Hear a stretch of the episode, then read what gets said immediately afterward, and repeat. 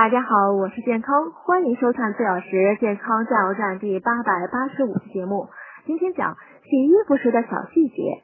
有些人在洗衣服时未节水，通常是先洗内衣内裤，然后洗外衣，再洗袜子等杂物，一盆水洗到底，又脏又黑。这样呢，虽然保证了部分衣服的洁净，可是最后洗的衣服污染很严重，特别是袜子和女性的内衣裤混洗，危害更大，会引起女性阴部疾病。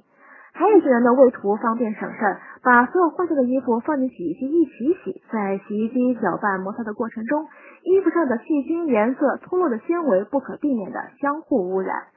也有些人呢，认为衣服太脏，或是认为洗涤剂便宜，往往过量使用洗涤剂。然而漂洗时间不够，衣服上常常残留洗涤剂。洗涤剂呢，大多是烷基苯类化合物，对皮肤有刺激性，还会影响肝脏功能。